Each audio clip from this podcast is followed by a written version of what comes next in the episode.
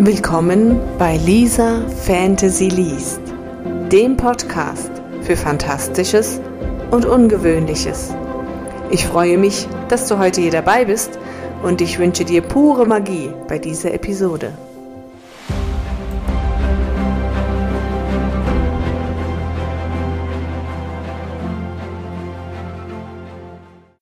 Willkommen zur heutigen Folge 9 und einer nächsten Kurzgeschichte aus dem Leben der Splitter. Dieses Mal geht es um zwei kleine Mädchen, einen Teich, etwas Zeit, die sie verbringen müssen und um kleine quiekende Dinge. Ich wünsche euch viel Spaß dabei. Kinder. Ich stand mit beiden Beinen bis zu den Knien im seichten Wasser des kleinen Sees und beobachtete konzentriert die Fische, die sich langsam um meine Beine wanden. Der Kescher schwamm ruhig am Grund, gehalten von meiner Hand. Es war nicht so einfach, Fische lebendig zu fangen, aber meine Mutter brauchte sie, besonders die kleinen gelblich-grünen Fische. Sie nannte sie Leberfischlein. Zum Essen war an ihnen zu wenig dran, aber Mutter stellte daraus ihren Lebertran her. Eine eklige Brühe, die sie schwachen Babys und Kleinkindern verabreichte, damit sie besser wuchsen und gesund wurden. Normalerweise begleitete mich meine Mutter, wenn sie die Fische fing, doch heute hatte sie mich und meine kleine Schwester alleine losgeschickt. Meinst du, sie vertragen sich wieder? Amalia saß am Rand des Sees und hatte sich aus den Butterblumen einen Kranz geflochten. Natürlich tun sie das, sie vertragen sich bestimmt gerade. Aber sie haben so gestritten. Amalia war noch klein.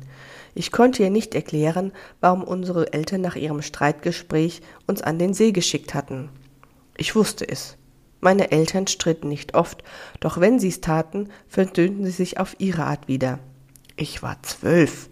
Ich wusste, was Sex war, und ich wusste, welches Liebesgeflüster nach dem Streit kam, die A's und O's und die vielen Ja, ja, ja.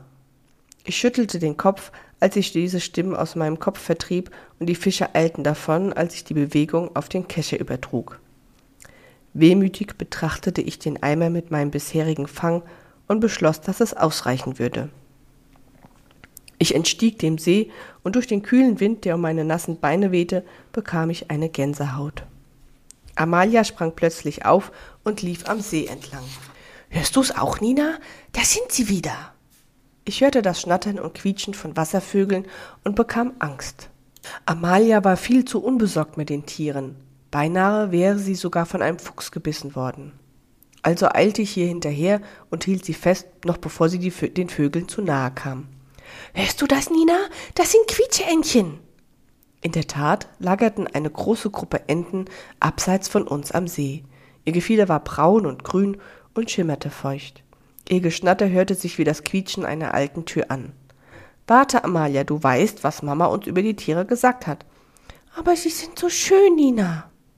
Wir bleiben hier und schauen ihnen zu. Aber wir gehen nicht näher. Es ist Brutzeit und wir sind Eindringlinge. Aber ich will ihnen ihre Küken doch gar nicht wegnehmen. Ich kniete mich langsam neben meine Schwester hin, streichelte ihr über den Kopf und hielt sie so, dass sie mich ansehen musste. Das sind Tiere, kleine Schwester. Sie wissen nicht, was wir tun oder warum. Sie sehen zwei große Wesen, die auf sie zukommen. Sie werden fliehen oder ihre Nester verteidigen. Es ist ihr Instinkt. Amalia hörte auf, ihre Augen zu verdrehen, um die Enten zu betrachten, und blickte mich an. Sie nickte. In diesem Moment wirkte sie nicht wie meine kleine vierjährige Schwester, und ich wusste, dass sie verstanden hatte. Wir wandten uns gerade zum Gehen, als wir ein jämmerliches Fiepsen hörte. Amalia entwand sich mir und lief darauf zu. Sie hatte sich bereits hingekniet und ein großes Grasbüschel auf die Seite geschoben, bis ich sie einholte. Ein kleines, gelbes, flauschiges Etwas lag vor uns und jammerte. Die anderen Enten schienen sich nicht daran zu stören, und Amalia blickte mich wehmütig an. Darf ich es mitnehmen? Bitte, das ist ein Wildtier, Amalia, kein Haustier. Warum nicht? Die Naturale haben auch Tiere, die sie züchten und nicht im Wald erlegen. Ich seufzte. Im Grunde hatte Amalia bereits gewonnen.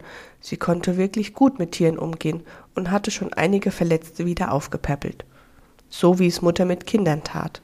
Amalia wusste einfach, was zu tun war, und ich beneidete sie darum. Also gut. Als mich meine kleine Schwester anstrahlte, war es, als ob die Sonne aufgehen würde.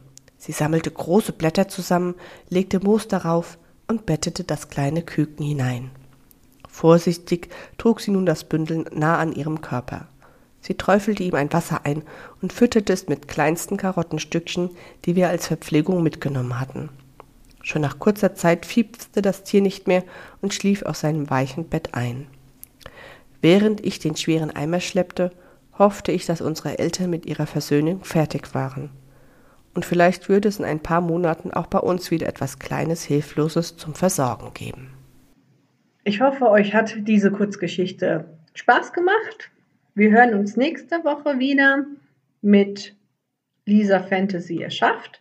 Und bis dahin wünsche ich euch eine magische Zeit.